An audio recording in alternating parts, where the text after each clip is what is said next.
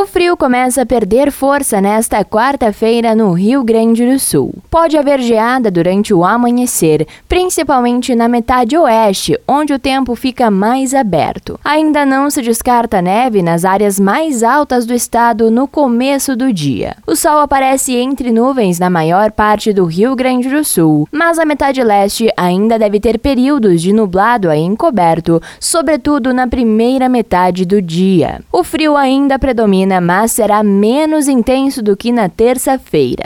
O vento também diminui bastante e passa a ser calmo fraco com o distanciamento da tempestade subtropical Raoni da costa, que era a causadora dos ventos fortes. Em Porto Alegre, o sol tenta aparecer, mas as nuvens predominam. As temperaturas ficam entre 7 e 14 graus. Já na Serra Gaúcha, a mínima fica na casa dos 3 graus e a máxima não ultrapassa os 9 graus. Com as informações do tempo da Central de Conteúdo do Grupo RS com Fernanda Tomás.